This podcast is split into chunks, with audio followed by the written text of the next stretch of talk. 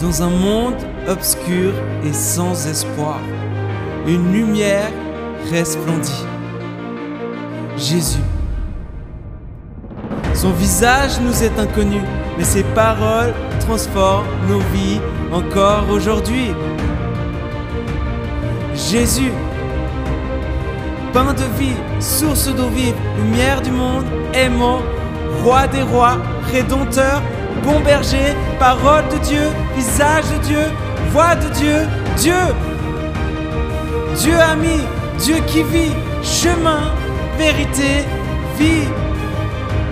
Jésus, tout simplement Jésus. Aujourd'hui, c'est la Pentecôte. Hein? Il y a trois dimanches, je vous ai posé la question, que serait de ta vie, que serait du monde si Jésus n'était pas mort? Dimanche passé, je vous ai posé la question, que serait ta, comment serait ta vie, comment serait le monde si Jésus n'était pas ressuscité? Et aujourd'hui, je vous pose la question, comment serait ta vie, le monde, si le Saint-Esprit n'était pas déversé, si le Saint-Esprit n'était pas venu, comment serait ta vie? Comment serait le monde si le Saint-Esprit n'était pas venu? Et ce matin, toujours dans cette euh, série sur la vie de Jésus, avant-dernier épisode, dimanche prochain, on finit avec la série. Jean chapitre 21, fini. J'espère que cette série vous a béni, vous a encouragé, vous a appris de nouvelles choses sur la Bible, sur la vie de Jésus. Et j'aimerais lire avec vous ce matin donc Jean le chapitre 14. C'était le seul chapitre que nous avons sauté justement exprès pour aujourd'hui. Et donc Jean 14 du verset 8 au verset 17. Donc ici, de nouveau, Jésus, il est à table.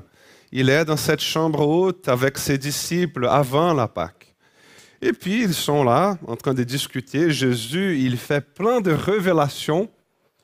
Et puis, tout à coup, Philippe, l'un des disciples, intervient. Il dit, Seigneur, montre-nous le Père, et cela ne suffira. Et quoi lui répondit Jésus. Après tout le temps que j'ai passé avec vous, tu ne me connais pas encore, Philippe. C'est lui qui m'a vu, a vu le Père. Comment peux-tu dire montre-nous le Père? Ne crois-tu pas que je suis dans le Père et que le Père est en moi? Ce que je vous dis, je ne le dis pas de moi-même. Le Père demeure en moi et c'est lui qui accomplit ainsi ses propres œuvres. Croyez-moi, je suis dans le Père et le Père est en moi. Sinon, croyez au moins à cause des œuvres que, que vous m'avez vu accomplir. Si vous m'aimez, vous suivrez mes enseignements. Et moi, je prierai le Père et il vous donnera un autre consolateur. Je prierai le Père et il vous donnera un autre consolateur qui soit éternellement avec vous. C'est l'Esprit de vérité c'est lui que le monde est incapable de recevoir parce qu'il ne le voit pas et ne le connaît pas. Quant à vous, vous le connaissez, car il demeure auprès de vous et il sera en vous.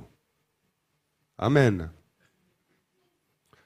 Alors c'est justement à partir de cette réponse de Jésus à Philippe que nous sommes arrivés, nous sommes arrivés à l'un des fondements extraordinaires de notre foi chrétienne le mystère de la Sainte Trinité.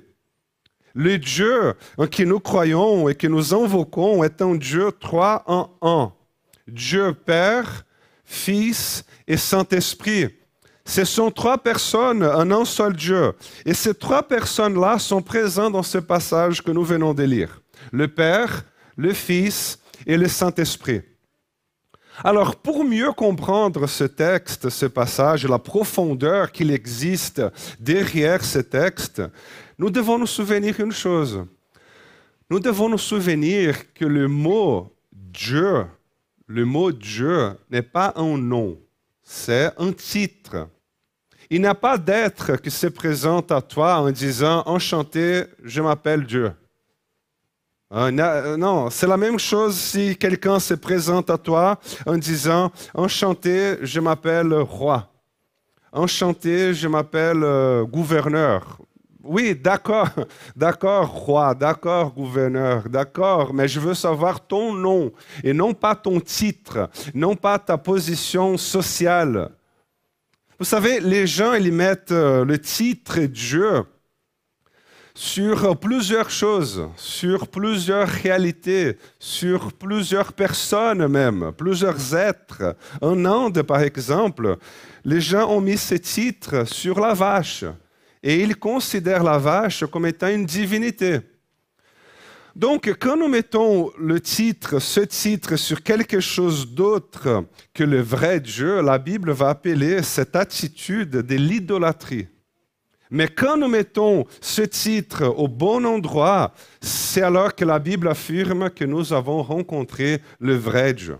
Et nous, les chrétiens, nous sommes fils et héritiers de la tradition juive. Et les dieux des Juifs, notre Dieu, ou mieux l'être qui avait reçu le titre Dieu dans l'Ancien Testament, il avait un nom si vous vous souvenez, l'épisode où le peuple hébreu il était dans le désert pendant 40 ans le, sous le leadership de Moïse, tout à coup un être, il apparaît et il parla à Moïse.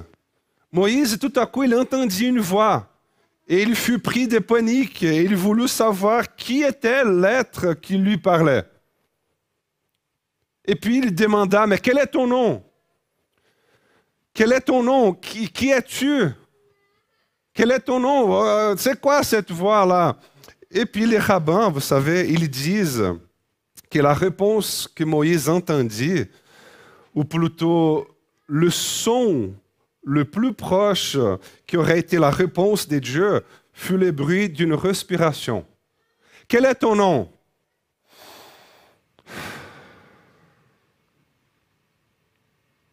Ainsi donc, les rabbins, ils ont pris ce bruit-là de respiration, qui dans notre Bible, dans ta Bible, est traduit par euh, je suis, et ils l'ont traduit par le tétagramme que nous connaissons, les YHWH, qui est un nom imprononçable. Ensuite, ils ont rajouté les voyelles pour que quand nous voulons savoir quel est le nom de cet être-là, nous puissions l'appeler Yahvé, Jéhovah, Yahweh.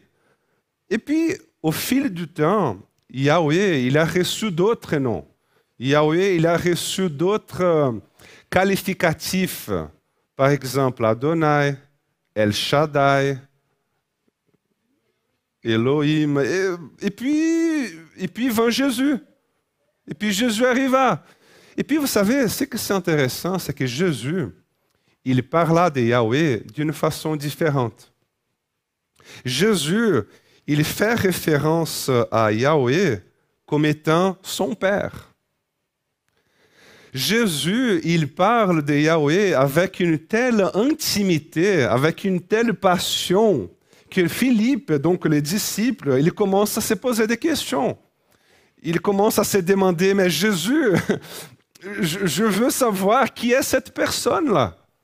Je, tu parles d'elle avec une telle intimité que je veux savoir qui c'est. Présente-la moi, Jésus. Et puis Jésus, il répond, mais Philippe, tu n'as encore rien compris. Philippe, Yahweh et moi, nous sommes un.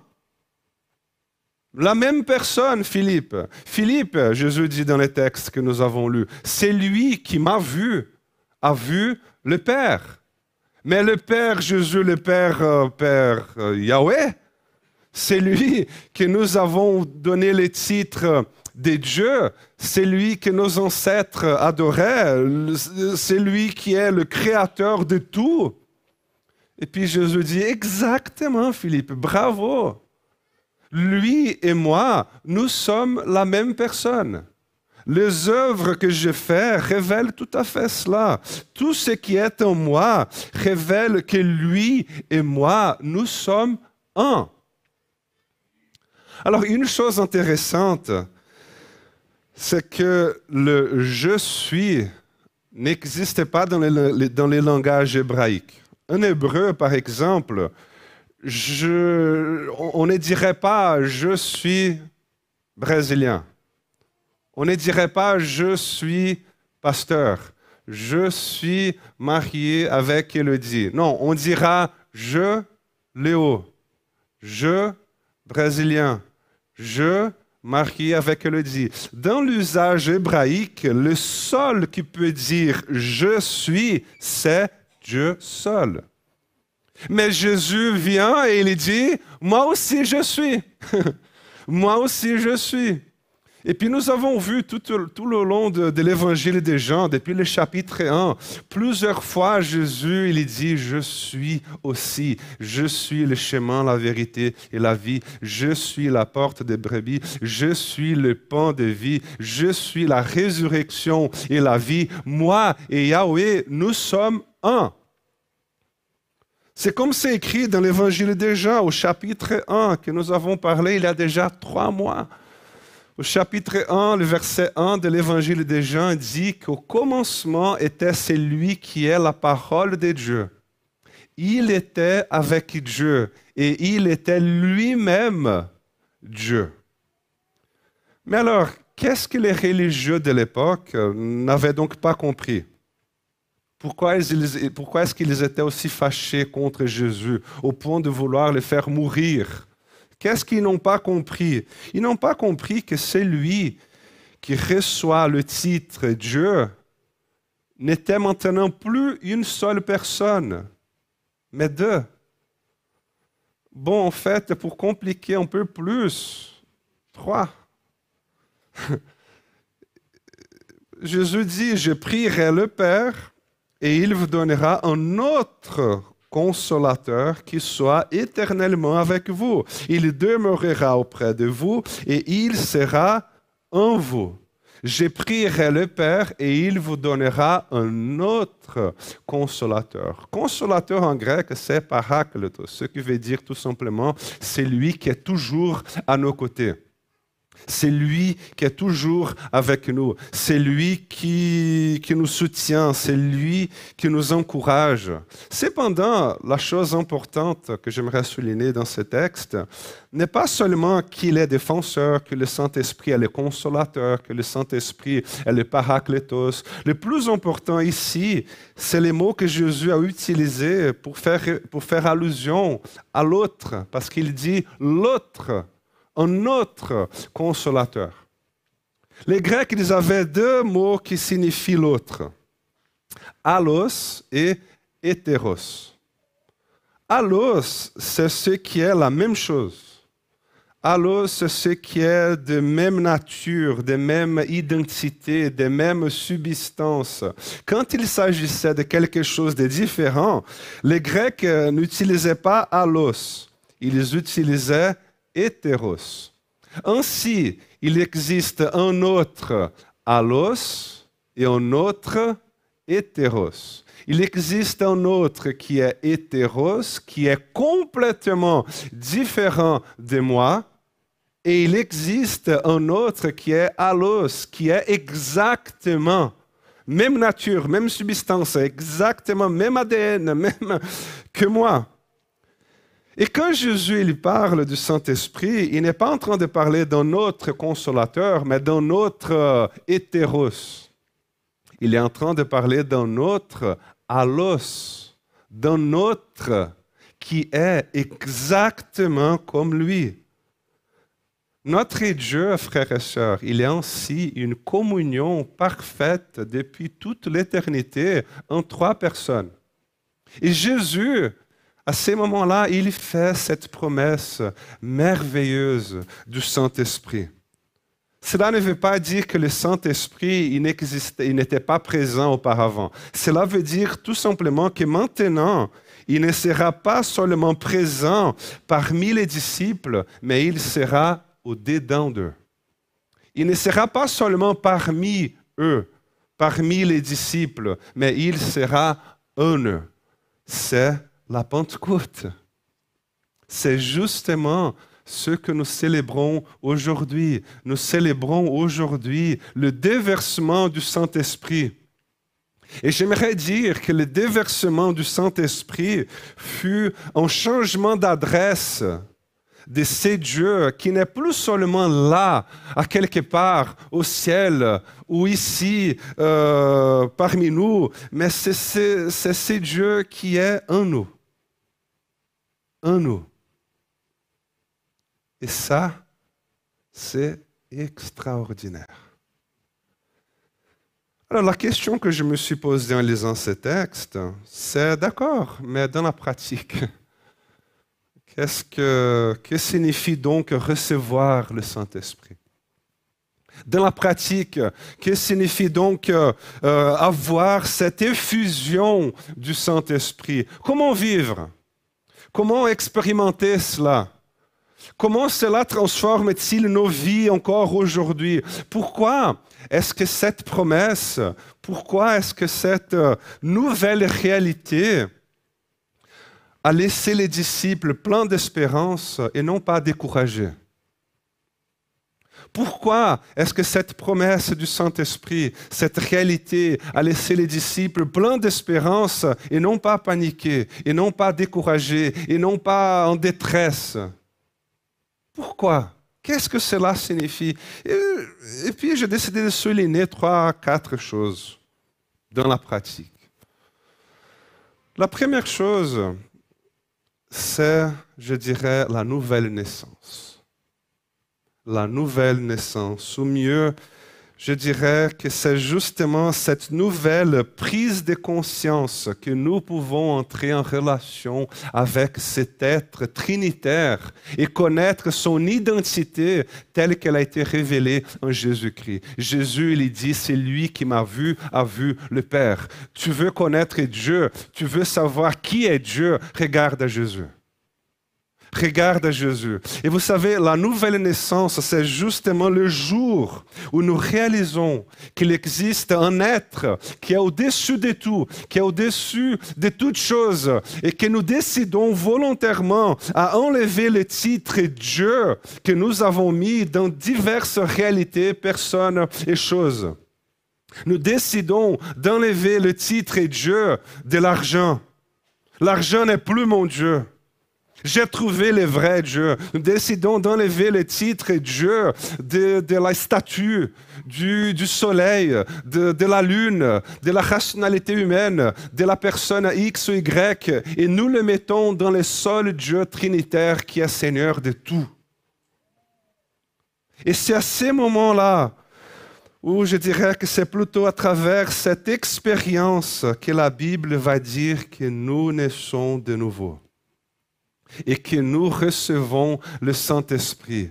Notre esprit, il s'unit à l'esprit de Dieu. Et la Bible va dire que nous passons des ténèbres à l'admirable lumière. Nous passons de la mort à la vie. Et nous commençons à entrer en relation d'une façon consciente avec Dieu. Et quand nous parlons avec lui, nous savons déjà avec qui nous sommes en train de parler. Et nous savons déjà avec qui nous sommes en train d'entrer en relation. Et vous savez, c'est justement le Saint-Esprit de Dieu qui fait ce mariage. C'est le Saint-Esprit de Dieu qui fait ce mariage.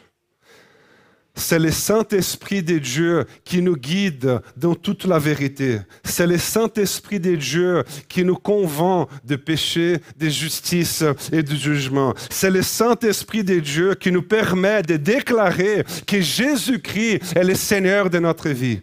C'est le Saint-Esprit de Dieu qui nous donne une passion pour Jésus.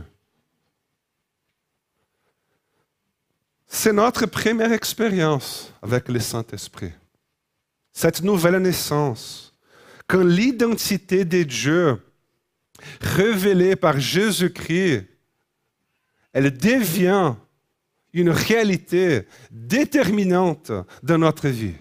Elle devient une, réalité déterminante de notre façon d'être et de vivre. Parce que vous savez, il y a beaucoup de gens qui parlent de Dieu, qui croient en Dieu, mais pour qui Dieu n'est pas une réalité présente dans leur vie. Dieu, il est simplement une figure éloignée. Dieu, il est simplement une figure qui est à quelque part, qui est, qui est là. Nous portons une croix, c'est à la mode, mais Dieu, Dieu, ouais, il est, il n'est pas une présence constante, vous savez. Il n'est pas une réalité déterminante dans leur façon d'être, de vivre, d'exister. Mais quand nous, nous, naissons de nouveau, quand nous recevons cette révélation de Dieu, Dieu, il devient une présence. Dieu, il devient une réalité déterminante dans nos vies. Ça, c'est la première chose qui fait le Saint-Esprit. Nous naissons de nouveau. Et la deuxième expérience avec le Saint-Esprit, c'est ce que la Bible appelle des plénitudes du Saint-Esprit. C'est ce que la Bible appelle euh, de, je ne sais même pas si ces mots existent, de remplissage du Saint-Esprit. Ça existe, remplissage, ça fait moche. Hein? Plénitude plénitude du Saint-Esprit, le baptême du Saint-Esprit. Vous utilisez les mots que vous voulez. Moi, j'aime bien. Bon, bref. La plénitude du Saint-Esprit, ou mieux être rempli du Saint-Esprit, signifie en quelque sorte que l'Esprit de Dieu, il touche notre vie signifie en quelque sorte que l'Esprit de Dieu, il influence notre vie, il agit en nous, il provoque, il provoque un impact dans notre vie. L'apôtre Paul, il va dire, qu'il il va encourager ses auditeurs, il dit, ne vous enivrez pas de vin, mais laissez-vous constamment remplir par l'Esprit. Ne vous enivrez pas devant. C'est un message important pour ce week-end qu'il a les caves ouvertes dans le canton de Vaud.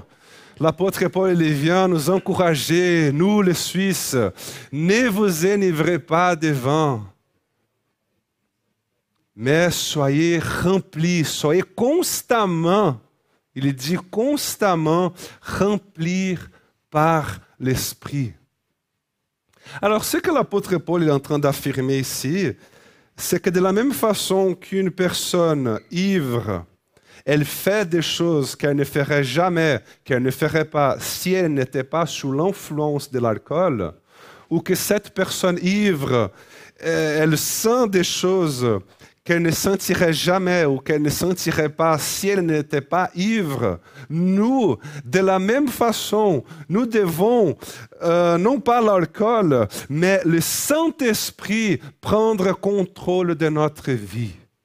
Cela signifie que le Saint-Esprit, il est en quelque sorte constamment en train de toucher notre vie. Il est en quelque, en quelque sorte, il est constamment en train d'interpeller notre conscience. Il est constamment en train de susciter en nous de nouvelles compréhensions, du discernement. Il est constamment en train de nous toucher, en train de toucher nos sentiments, en train de toucher nos émotions. Cela signifie, c'est justement ce que cela signifie être rempli du Saint-Esprit. Être sous l'influence du Saint-Esprit tout le temps. Être rempli du Saint-Esprit, être sous l'influence du Saint-Esprit signifie que cela veut dire que nous commençons à penser et à sentir des choses que nous n'aurions jamais pensé et que nous n'aurions jamais senti si ce n'était pas par le Saint-Esprit. Cela signifie que notre volonté et nos actions changent. Pourquoi? Parce que le Saint-Esprit, il est en train de toucher nos vies. C'est pourquoi nous pouvons dire aujourd'hui que nous sommes différents. C'est pourquoi nous pouvons dire aujourd'hui que nous avons été transformés. Pourquoi? Parce que Dieu, il est entré dans notre vie.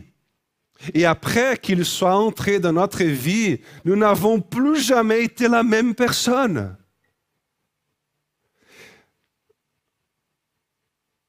Être constamment rempli du Saint-Esprit. C'est l'encouragement de l'apôtre Paul. Et la troisième chose, ou troisième expérience que la Bible va dire, va nous enseigner au sujet du Saint-Esprit, c'est les dons du Saint-Esprit. Les dons. Les dons du Saint-Esprit, quand nous prenons le, texte euh, le plus connu, célèbre, c'est en Corinthiens, le chapitre 12, va nous dire que les dons du Saint-Esprit, ce sont des manifestations du Saint-Esprit en vue du bien commun. Et la Bible dit qu'à chacun de nous, nous a été donné ces dons nous est donné ces dons, nous est donné une manifestation du Saint-Esprit en vue du bien commun, et non pas pour mon propre égoïsme, non pas, non pas pour mon propre égocentrisme. Alors qu'est-ce que ça veut dire un don, une manifestation du Saint-Esprit en vue du bien commun? Cela signifie quelque chose que nous faisons. C'est euh, un projet que nous développons c'est un geste, c'est une réalisation, c'est une œuvre, c'est un conseil, c'est un soin à quelqu'un de malade, c'est un secours à quelqu'un qui est affligé, qui fait quoi? Qui bénit et fait du bien à cette personne. Qui bénit et qui fait du bien à plusieurs personnes.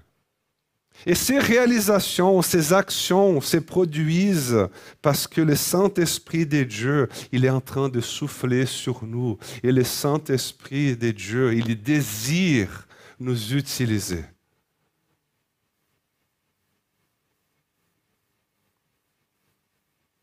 Dieu nous a donné plusieurs dons ici.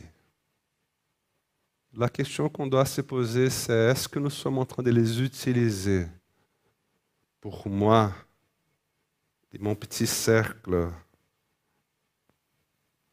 de famille ou est-ce que nous sommes en train de l'utiliser, de les mettre en pratique, de les mettre à disposition de Dieu pour les biens en commun au, plus large, vous savez? C'est pourquoi l'apôtre Paul il dira qu'il y a plusieurs dons. Il a les dons de prophétie, il a les dons de guérison. C'est justement quand l'Esprit de Dieu, il veut m'utiliser pour parler. Il veut m'utiliser pour guérir, pour libérer, pour aimer, pour embrasser, pour accueillir, pour conseiller, pour encourager, pour discipliner. Ce sont les dons du Saint-Esprit que Dieu nous a donnés à chacun de nous. La question qu'on se pose, c'est justement cela. C'est qu'est-ce que je suis en train de faire avec ce que Dieu m'a donné? Je l'enferme dans une boîte. Je l'utilise euh, au plus large pour mon épouse, mes enfants, ce qui est déjà très bien. Ou est-ce qu'on les met à disposition au bien commun de tous, du corps du Christ donc, euh, Saint-Esprit nous donne cette ce mariage, la nouvelle naissance. Il nous remplit, il nous utilise. Et la quatrième chose et dernière expérience que je soulignais ce matin, ce sont les visitations du Saint-Esprit. Ah, ça c'est bien. Les visitations du Saint-Esprit. Vous savez, quand nous lisons les livres d'actes dans la Bible, pendant la Pentecôte, le texte nous dit que les disciples, ils étaient tous rassemblés au même endroit. Et puis tout à coup, un grand bruit survint du ciel. C'était comme si un vent violent, c'était comme si un, violent coup de vent s'abattait sur eux. Ça, c'est acte 2. Puis après, plus tard, une autre fois, les croyants, ils étaient là de nouveau en train de prier et la terre s'est mise à trembler sous leurs pieds à l'endroit où ils étaient assemblés. Vous imaginez cette scène? On est là en train de prier, adorer, toi seul est digne, et puis tout à coup, ça. Ils furent tous remplis du Saint-Esprit. Ils furent tous remplis du Saint-Esprit. Ce sont, les amis, des visitations du Saint-Esprit. Et vous savez, il y a des moments dans nos vies où le Saint-Esprit il nous donne cette occasion. Hmm. Amen. Il nous donne cette occasion.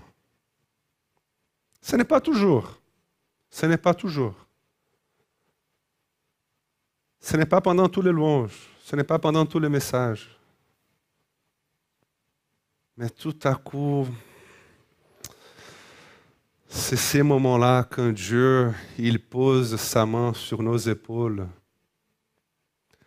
et il dit, mon fils, ma fille, n'aie pas peur. Vous avez déjà eu ce genre d'expérience? Je pense, ah, Amen.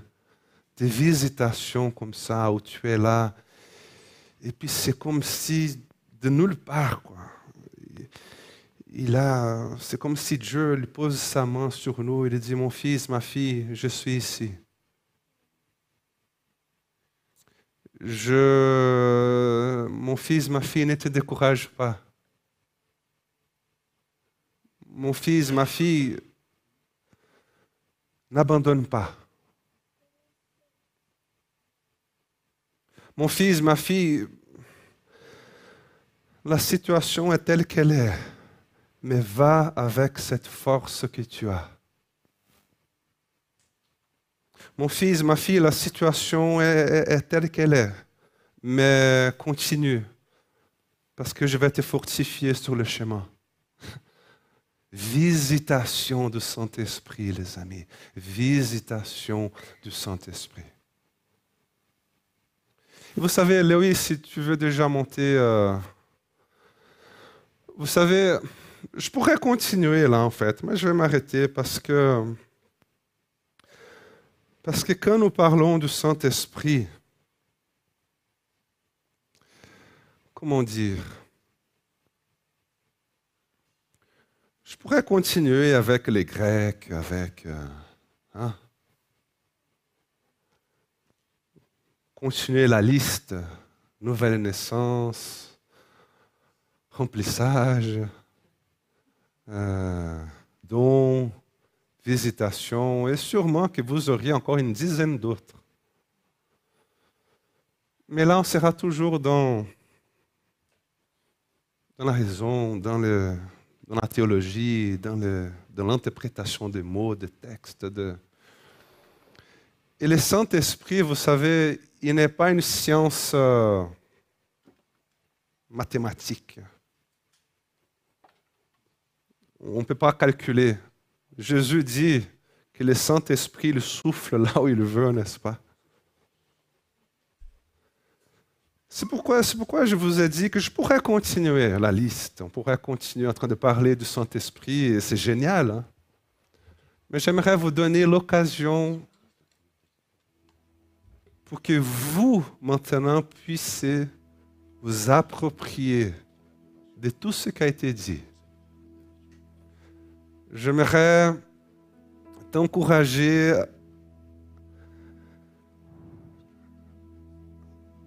à expérimenter cette visitation du Saint-Esprit maintenant.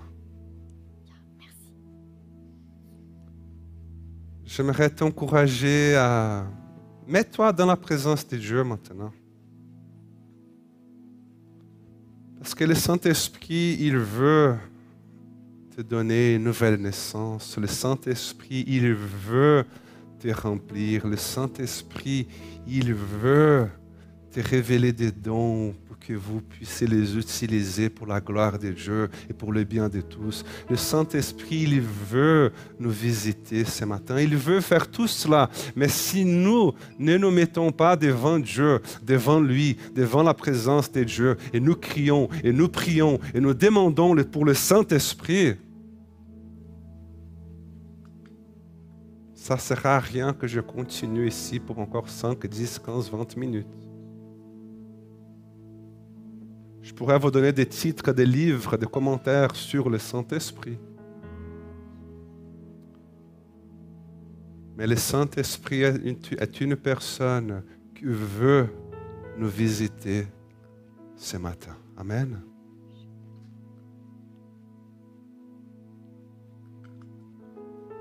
Il veut visiter la personne que tu aimes aussi, qui n'est pas là aujourd'hui. Hein, nous pensons à Sergio qui a eu cet accident, qui n'est pas ici. Il est là en Italie, à Gênes. Là, le Saint-Esprit peut lui rendre visite aussi dans son lit d'hôpital, aux urgences.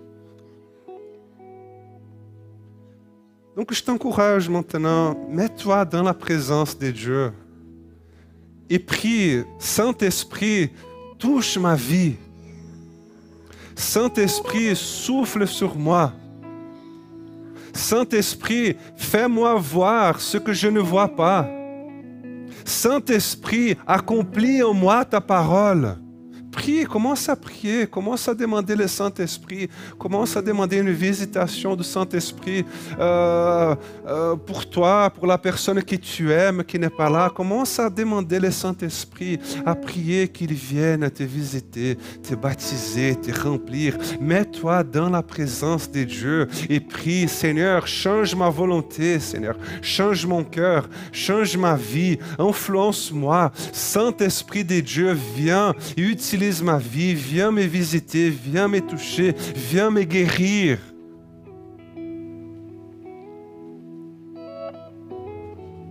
Et ça, je ne peux pas faire cela pour vous. Je peux vous, vous encourager.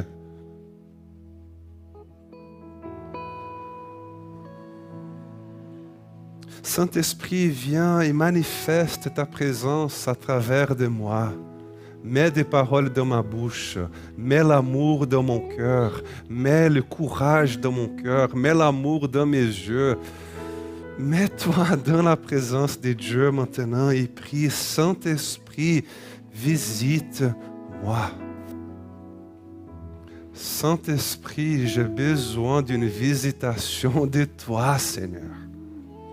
Seigneur, je, je suis dans une profonde solitude, je suis dans une profonde crise existentielle, je suis dans une profonde angoisse. J'ai besoin d'une visitation de toi, Seigneur Jésus, maintenant.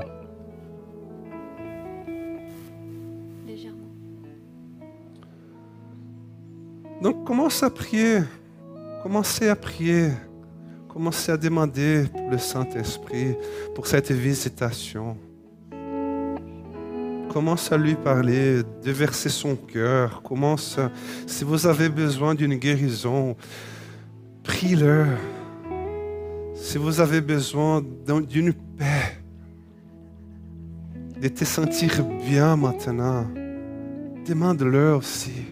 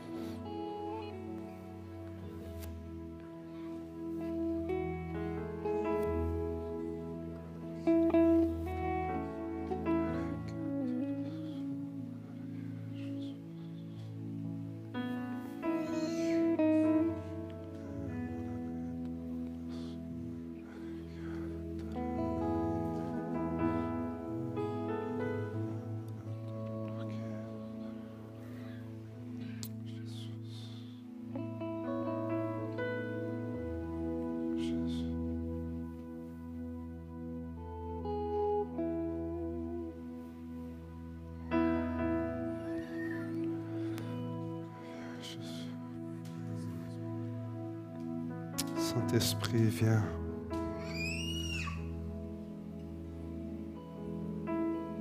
Viens nous visiter.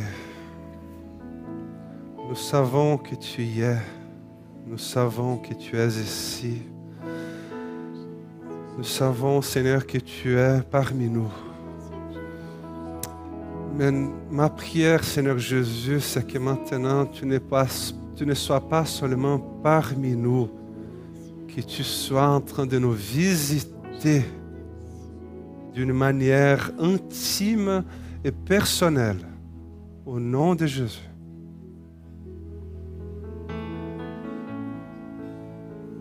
Viens, souffle de Dieu. et souffle là où tu veux, comme tu veux. Viens visiter, Seigneur, les, les- les blessures. Viens visiter les manquements de paix. Viens visiter, Seigneur, les tristesses. Viens visiter, Seigneur, la vie et le besoin que chacun de nous ici en a besoin.